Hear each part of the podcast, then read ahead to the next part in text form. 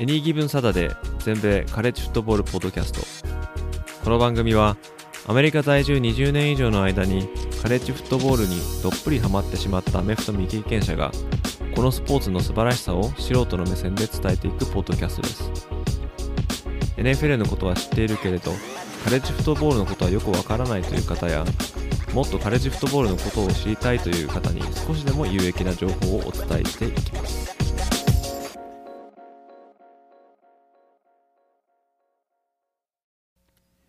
皆様ご機嫌いかがでしょうか？エニーギブンサタデーです今回ポッドキャスト第2回目ということで、えー今日はですね、えーカレッジスポーツのまあ大締めというかですね、えーと管理運営をしている NCAA 全米大学体育協会のことに関してちょっとお話ししたいと思います。この放送をお聞きになる前にですね、もし、え第1話を聞いてらっしゃらない方がいらっしゃったらですね、ぜひそちらの方もチェックしてしていただけると非常に嬉しいです。あとですね、その以上、その前にですね、エピソード0、トレーラーの方もですね、すでに上がっておりますので、初めて、えーこの放送をお聞きになる方はぜひ、ぜひですね、そちらの方を最初にお聞きになって、えからあまたこちらの本編の方に戻って、え来ていただくと、この番組のテイストが、えちょっとわかるんじゃないかなと思います。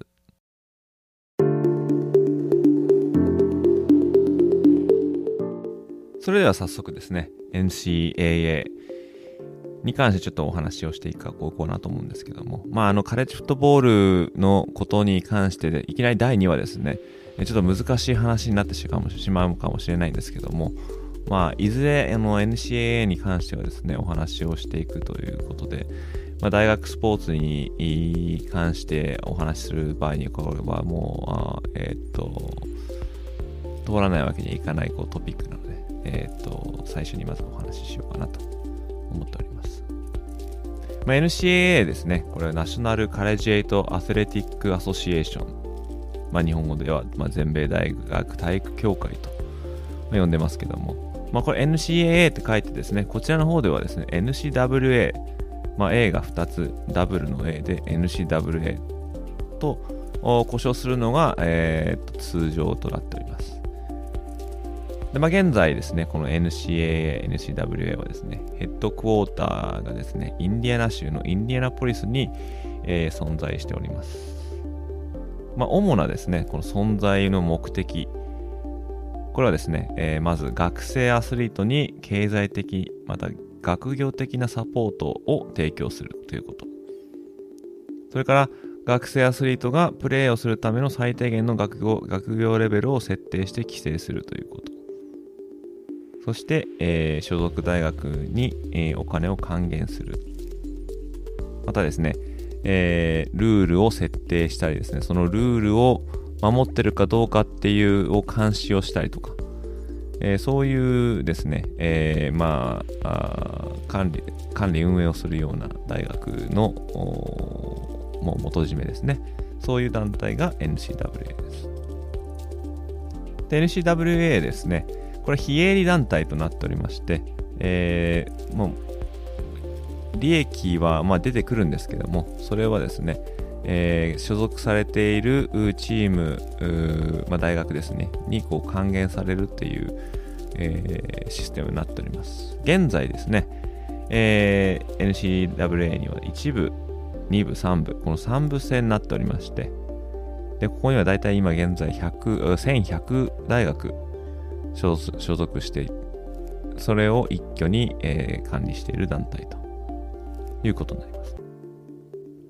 で、ここでちょっとですね、NCWA の、まあ、歴史を簡単にちょっと紐解いていこうかなと思うんですけども、えー設立はですね、本当もうさ100年以上前ですね、えー1906年まで遡るんですけども、えーまあ、当時というかですね、1800年代ですね、1850年代ぐらいにはですね、まあ、すでに大学スポーツと呼ばれる、まあ、大学スポーツというからにはですね、大学と大学の間で行われる、こう、まあ、競技っていうんですかね。これはですね、1850年代にハーバード大とイェール大、まあ、あの名門大学ですけども、この両校がですね、まあ、協定、まあ、つまり手こきボートですね。この、まあ、こちらでローイングとかクルーとか言うんですけども、そのスポーツをこの2校があ、まあ、対抗をし始めたというのがもう大学スポーツの始まりと言われています。だからその当時ですね大学スポーツといえばそのクルーとか、まあ、ローイングですね。これのことを指してたんですね。ただそのままですね時間が経つにつれて様々なスポーツを、まあ、やろうじゃないかという感じでですね、えー、まあ、スポーツ自体が、まあ、ちょっとずつ増えていったんですけども、まあ、そこで、まあ、花形にとって変わるのが、まあ、このアメフト、まあ、フットボールだったんですね。で、そのフットボールがこう大学間で、えー、行われるようになって、その、まあ、最初はですね、えー、もうこのアメリカの北東部、あ、それこそですね、えー、アメリカで最初に行われたフットボールというのはですね、ニュージャージー州にあるプリンストン大学と、まあ、現在でいうラトガーツ大学。この2校が1800年の後半の方にですね、初めてこうフットボールの試合をやったと。まあ、これが、えー、始まりなんですけども、そこからですね、徐々にですね、そのアメフトのがこれ面白いぞというのがですね、ちょっとずつこう周りに広がっていって、でそれがですね後にま全米中にこう広がっていくんですけども。でそのですね、えー、ポピュラリティというかこう、えー、知名度が上がっていくにつれてですねまああのスポーツ自体もだんだんこう華やかになったりとかするんですけどもただ一方でですね、えー、土地土地でこうそのルールが違ったりとかえー、するっていうこのイレギュラーな感じも出てきたんですね。でまたですね、そのスポーツ自体がこうやっぱりこうガチンコで当たっていくというので、大変こう危険なスポーツだという認識もまた増えてきて、えー、また当時はですね、そこまで安全性の確保とかされてなかったようなので、それこそ大怪我する選手やですね、それこそ死者も出すと、そういう事態までこう陥っていたんですね。で、それを重く見たですね、当時、まあ、第26代の大統領であるセオドセオドア・ルーズベルトさん。このルーズベルト大統領もこう、こそこに仲介というかですね、えー、と割って入ってですね、こうなんとかしなきゃダメだと。えー、ということでですね、この一時そのああのフットボール存続の危機に陥るんですね。でそこで、えー、提案されたのが、まあ、少しその、まあ、東北東部にいる大学が主に集まってちょっとこうこれは統一したルールとか、えー、を決めた方がいいんじゃないのかと。で集まった。これが1905年なんですけれども。でそれが12月にですね初めてその会議が行われて。でそれでですねその後1906年これにこの年にですねインターカレジエイト・アスレティック・アソシエーションという名前のですね団体が発足するんですけども。でこれがですね、えー、NCWA のこう前身なんですね。だからその NCAA の発足のきっかけとなったのはフットボールだったと。まあ、そういうことになるんですね。そのフットボールの存続危機が、こう、巷で流れて、これをどうにかしなきゃいけないということで NCWA が発足したとっていうことになっています。そして1910年には現在の NCAA という名前に改名されたんですね。それ以降ですね、NCAA に参加するチームはどんどん増えてですね、それこそ現在はですね、45万人以上の学生アスリートが、この NCA の管理するいろんなスポーツにですね、参加するようになった。というふうになってます。まあ、あの、フットボールもそのうちの一つなんですけども、まあ、NCA が管理しているスポーツというのは、現在のところ、全部で24チーム、4スポーツですね、あるんですけども、えー、そのですね、NCA の管理しているスポーツのチャンピオンシップ、まあ、例えば優勝決定戦とか、まあ、そういうのの管理の運営。でまた学生アスリートの安全確保。プレー資格の管理。でまたそのルール違反をした際の罰則をこう施行するということが、えー、NCAA の存在理由というか、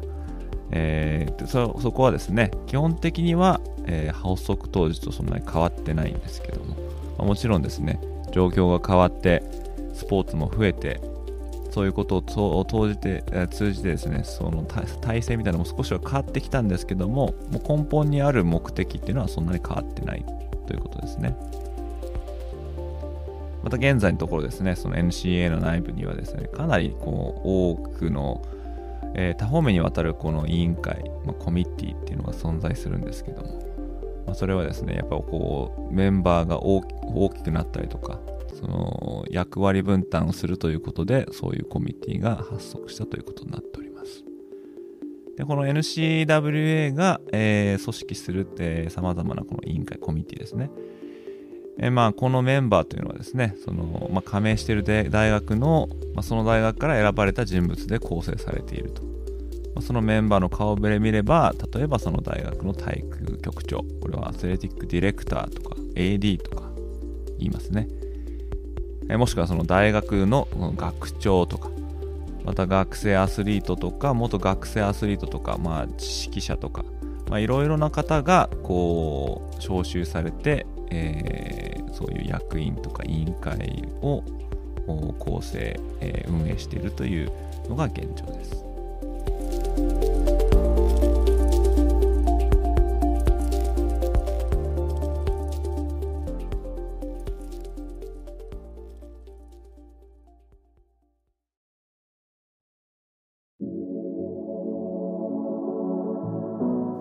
まあ、NCWA というのはですね、えーまあ、非営利団体ではあるんですけども、あの年をこう重ねるにつれですね、どんどんどんどんその利益みたいなのがやっぱ入ってくるんですね。えーまあ、その例えばテレビ放映権とか、チケットのセールス、またスポンサーシップ、そういうところを通じて、その莫大な利益が入ってくる。まあ、これをですね、えーまあ、どうするかというとですね、まあ、もちろんその役員、えー、とかコミッショナーとか、まあ、そこの NCAA に、勤務している人もしくはそのアウトソースされた人に、まあ、当然その報酬みたいなのが行くんですけどもそれ以外のお金っていうのはですねその加盟している大学に全部こう振り分けられるというシステムになっています。それはですね、えー、1部2部3部、えその振り分けの比率っていうのは大学の大きさとかで変わるんですけども加盟して、参加することによってそういうお金が入ってくる。というこの、えーと、関係性になっています、まあ、統計によるとですね2016年シーズンこの NCWA はですね約10億ドル。これはまあ、簡単に、えー、1ドル100円と計算したところでですね、まあ、約まあ、約1000億円、この利益が、えー、入ってきたということなんですけども、その8割方の収入、これ、どこから入ってきたと思います？これ、あの、アメフトだって、ちょっと思うこと方も多いかもしれないんですけども、これ実はですね、フットボールではなく、男子バスケットボールのトーナメント。これ3月に行われる全国大会なんですけどこれマーチマッドネスと言いますね。ここから得られる、えー、お金が8割を占めている。いうことなんですねこれがなんでアメフトじゃないのかというこのからくりはですね、え、また後でちょっとお話ししようと思うんですけどもまあ何にしてもですねこの NCAA 非営利団体とはいえですね、ものすごいお金がやっぱ入ってくると。で、この額をみんなで、え、山分けしようってで。そういうのを管理するのもまた NCAA の仕事だったりします。で、この振り分けられたお金ですね。のお金はですね、大学、その受け取った大学が、まあその学生のアスリートへのスカラシップ、これはスポーツ奨学金ですね。に用いられたり、まあ、その学生アスリートにこうチューターっていうんですけどもこれはまあ、えー、個別指導システム、まあ、家庭教師みたいなもんですかね、えー、この費用に充てられたりまたその他の学生の生活に必要になるようなサービスを提供するものにこう使われるような感じになっております。で、まあ、先ほどもちょっと申し上げたんですけども、こう還元される利益の額というのはですね、まあ、ディビジョンによって変わったりしますし、また、大学の学業のこの良し悪しで変わってくるっていうも面もあるんですね。で、これはですね、えー、大学が学生アスリートにちゃんと勉強もしなさいよと、えー、そういうような流れとシスシステムとかをちゃんとこう忘れずに組み込めるためにこういうシステムを作ったんですけどもやっぱりあの勝ち負けだけにこだわってですね学業が下がってしまうなんていうことも,、まあ、もう珍しくないんですけども、まあ、そんなことしたら、えー、配当金が減るよと。だからちゃんとそのそれぞれの大学で、え、学生がちょっと勉強にも打ち込めるようなその学業をおろそかにするようなないようにちゃんと目を光らせなさいと。まあ、そういう、うまあ、NCWA からのメッセージだったりするんですね。それではここでですね、NCAA の実際の、えー、まあ、仕事というかあ、をちょっと見ていきたいと思うんですけども、まあ、まずはですね、まあ、選手のプレー資格の設定、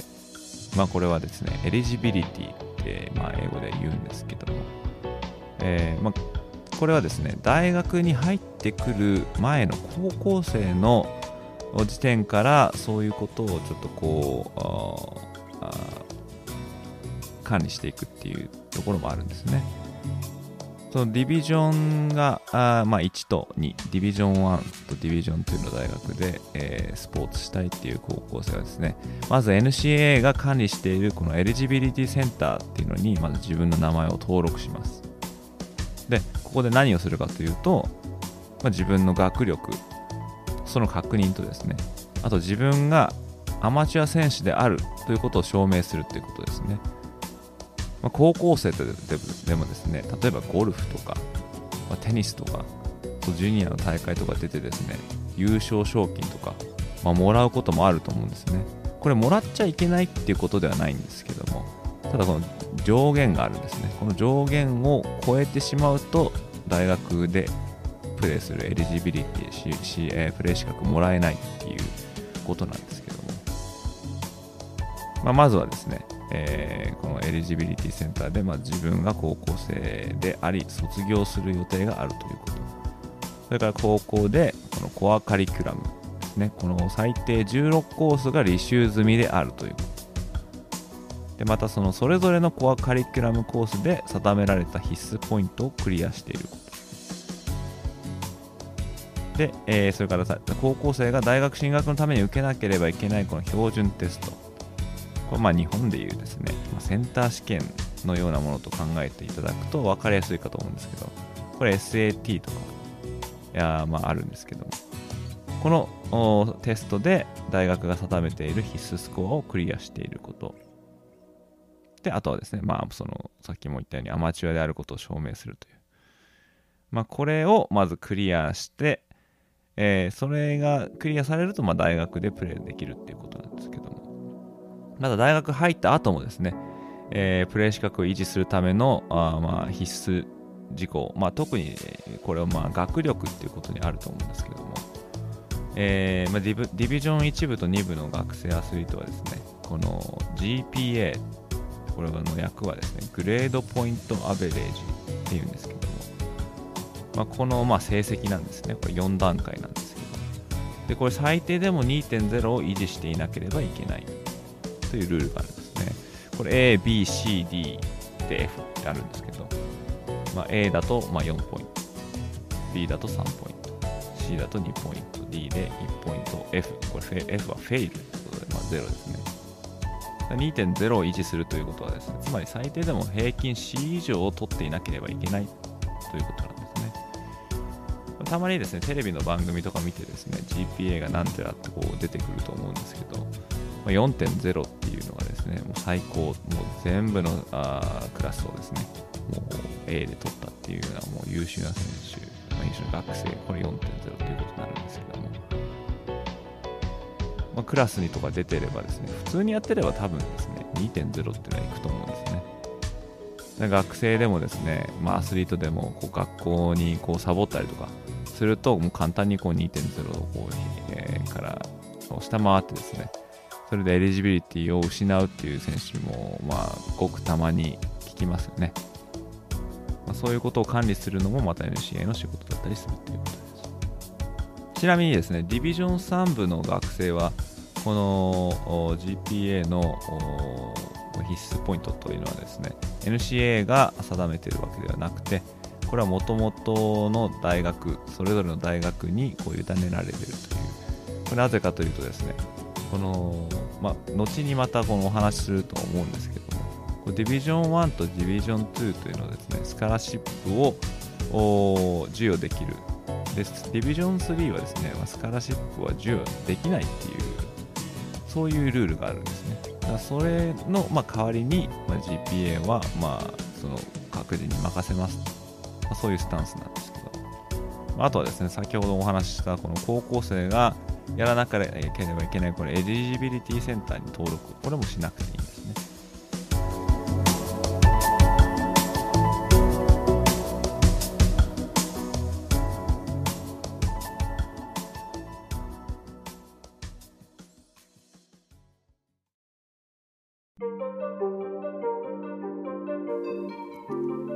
次にですね、NCA がこう目を光らせているっていうのはやっぱこのアマチュアリズムの維持。ということなんですね。これはですね、もう本当 NCAA のこう根底とか根本的なこの存在目的と言っても過言ではないと思うんですけども、まあ、要するに、えー、大学アスリートはお金を受け取ることができないだからこそアマチュアなんだというですねこのスタンスですねだからですねこうもう歴史的に見てもですね学生アスリートがお金を受け取るとものすごいこう罰になるっていう、えー、罰則がこう課せられるっていうこともありますし、えー、またそういうことでですね、えー、エリジビリティを失うとということもですね、えー、今まで、えー、あったっていうのはありますね。うん、そういう、えー、アマチュアリズムを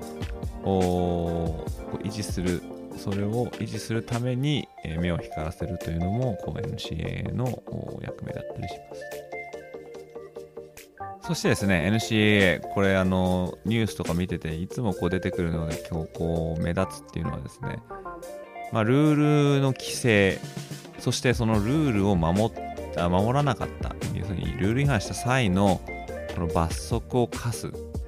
で、この、ここがですね、やっぱりいつもこう NCAA のがっていう文字が出てくると、まあ、大体そういうようなニュースだったりしますね。はい、そういう今もう本当にですね、もうポリスみたいな感じでですね、まあ、そこをちゃんと目光らせてないと、えー、色ももうそれこそですね、1000以上大学がいるわけですから、ディビジョンは違うんですよ。そこでちゃんとまとめておかないと、と無法地帯になってしまうという、まあ、そういうところがあってこうすごい厳しいですね罰則をこう課すっていう。これが NCA の仕事でもあるんですけども。まあルールはたくさんありますね。例えばですねプレー資格。これはですね、えー、資格がない選手をあえて使った。それがバレたと。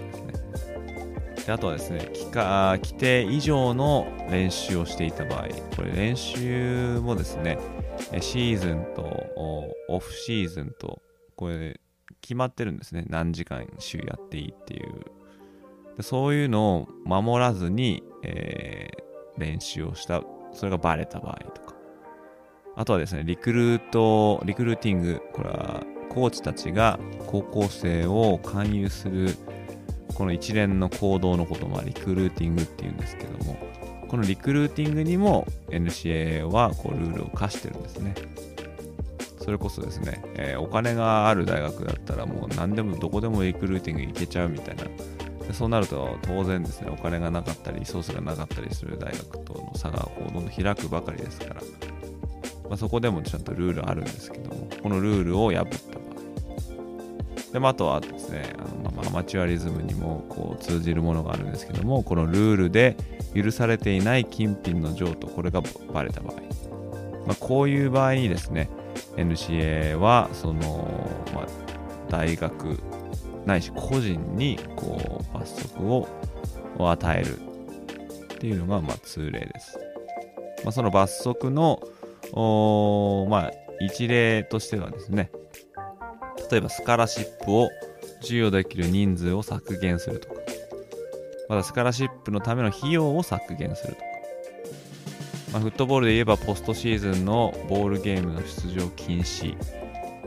まあ、ないしはカンファレンスのタイトルゲームの出場禁止とかっていうのもありますね。それからあの還元されるはずのこの補助金の減額。そしてあとはですね、えー、ここはちょっと重くなっていくんですけども、これは勝利数の剥奪。まあ、例えば何かこうスキャンダルがあったりとかした際に、それが非常に重いというふうに判断された場合ですね、えー、NCA がその公式記録から勝利数をこう削減とかもうそれこそですね全記録を剥奪してしまうというケースもあるんですけども、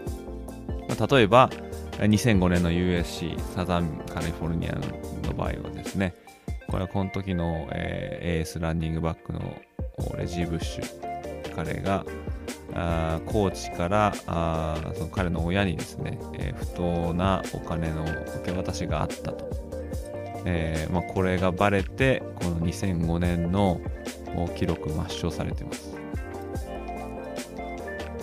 でこのあの彼はですね、えー、ハイズマントロフィーを取ってるんですけどもこれはですね NCAA とちょっと関係ないんですけどもそのトロフィーも剥奪されてますね。またですね、えー、ペンシルバニア州立大学、まあ、ここにはですね、えー、かつて、えー、本当にもうレジェンドと言われるジョー・パターの元監督。彼がですねもう40年以上このチームを率いてもうペンステートの顔というぐらいの監督がいたんですけども、まあ、彼のアシスタントであるですね、まあ、ジェリー・サンダースキーっていうまあ、ディフェンスコーディネーターだった人物がいたんですけども、まあ、彼が、まああのまあ、スキャンダルを起こしまして、まあ、このスキャンダルっていうのはですね、まああのまあ、簡単に言うと、まあ、幼児虐待みたいな、あまあ、性的幼児虐待っていうんですね。まあ、これも本当にもう大騒ぎになりまして、で結局それを知りながらちゃんとこう警察とかにこう通報しなかったんじゃないかという疑惑がこうパターの監督に、まあ、ありまして、まあ、結果的に NCA はこの彼が、えー、稼い稼いだっていうかですね記録した111勝これが一気に、えー、剥奪されました、まあ、これでも後にですね、えー、回復するんですけども、えー、当時はですね、えー、ジョー・パターのはあの最多勝利監督だったんですね。400以上稼いでたっていう記録した。でこれで111勝が剥奪されたことによってそのランキングが一気に12位まで落ちると。まあそういう罰則もありました。最近で言うとですね2012年から2013年このノートルダム大の勝利数も剥奪されています。なぜかというとですね、えー、当時の学生アスリート、まあ、選手ですね。まあ、彼らがあ、まあ、授業で、まあ、チーティングっていうんですか、えーまあ、その、まあ、チームに帯同していた学生のアスレチックトレーナーという、まあ、メディカルスタッフですね、えー、彼に彼女に便宜を図ってもらったと、まあ、これがバレて、え21勝が剥奪。これはまだ剥奪されたままですね。こういう勝利数の剥奪というのはありますけども、まあ、最大の罰則というのはですね、まあ、デスペナルティ、まあ、すごい仰々しい読み方ですけど、まあ、訳したらま死刑っていうことですけどね。これが一番重いとされています。とはいえですね、こうやっぱりそこまでの罰則っていうのはこうめったに出るわけではなくてですね、後にも先にもこれは1回しかないんですけども、これが1987年のサザンメソディスト大、SMU ですね。SMU っていうのは当時ものすごい強いチームだったんですけども、えー、1970年代から80年代にかけてですね、あのリクルーティングにおいて、えーまあ、不当な、えー、金銭の受け渡しがあったと。まあ、要するに、えー、お金払うからうちに来なさいっていうのでですね、お金を払って勧誘していたっていうのがですね、組織的に長期間の間行われていたというのが暴露されて、で、これでですね、やっぱこれは NCA は怒ったわけですね。で、これで、えー、フットボール史上も最大のスキャンダルとも言われるんですけども、この罰則として1987年 NCA は SMU がシーズンを行うことを禁止、まあ、キューブみたいなことですね。でその後の1988年にはですね、えー、まあ、シーズンはやってもいいけどもホームゲームは、えー、禁止開催禁止というですね、えー、まあ、通達を達しましてたださ、その SMU は自主的にその1988年のシーズンをキャンセルしたんで、87年と88年はですね、SMU は試合とシーズン開催されなかったんですね。まあ、これがですね、デスペナルティっていう、まず今、俗に言われてるんですけども、まあ、このですね、2年間試合をしなかったことでですね、選手たちはもう転校どんどんしていってしまったんですね。で、またリクルーティングもできないということで、この2年間で戦力がですね、驚くぐらい落ちてしまったと。だからそれまで最強、最強というほどではないですけども、全米を代表するような強いチームだったんですけれども、そこから一気にも弱小チームに転落。でそれ以来ですね、もう何年も SMU はもう全米の表舞台から消えてしまったんですけど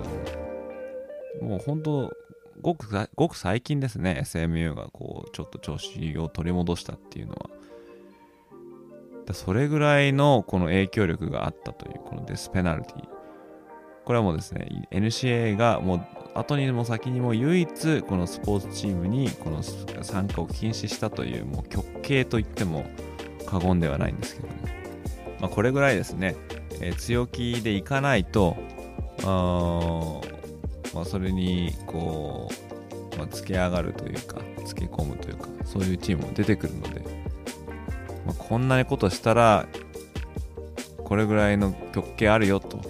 まあ、そういうことを示したんですね、まあ、それ以来ですね。ここまで大きいあスキャンダル、ま、金銭的なこう絡んでるスキャンダルみたいな組織特に組織的にあったということはですね、まあ、起きてないんで、まあ、そのデスペナルティを発動させたという意味は、まあ、あったのかと、まあ、そういうふうには思うんですけども、まあ、こういった感じでですね NCAA はあそういうルール違反をこうハントするみたいなそういうイメージがすごい強くついてしまったのでですねあんまりこうそう参加している側からするとこううんいいイメージがあんまないというかあまあ、もちろんですねそれ以外にもあ学生アスリートがですね、まあ、人格形成とか将来設計のこう助けをするとかそういうサービスとかもしてるんですけども、まあ、でもですねこういうやっぱりこう罰を与えるような団体というイメージが強いっていうのは、まあ、これは致し方ないんですけれどもただそのせいですね、まあ、この批判のこの矢面に立たされるということもまあ少なくないんですね。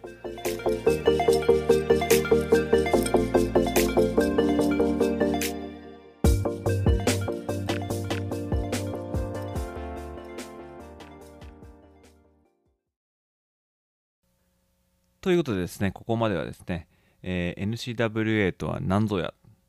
どんな、えー、仕事をしているのか、えー、そういうお話をちょっとしてきたんですけども、えー、この後のお話はですね、また次回のエピソード3に移しまして、えー、今度はですね、NCWA の事件簿というかですね、彼らが関わってきた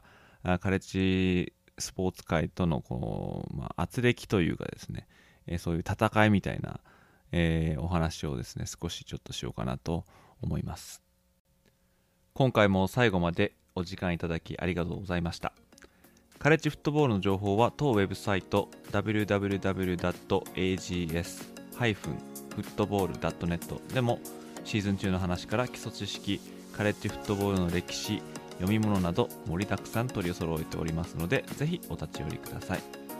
また Twitter もやっておりますのでそちらの方もフォローしていただけると嬉しいですハンドルネームは ags アンダースコアフットボール1です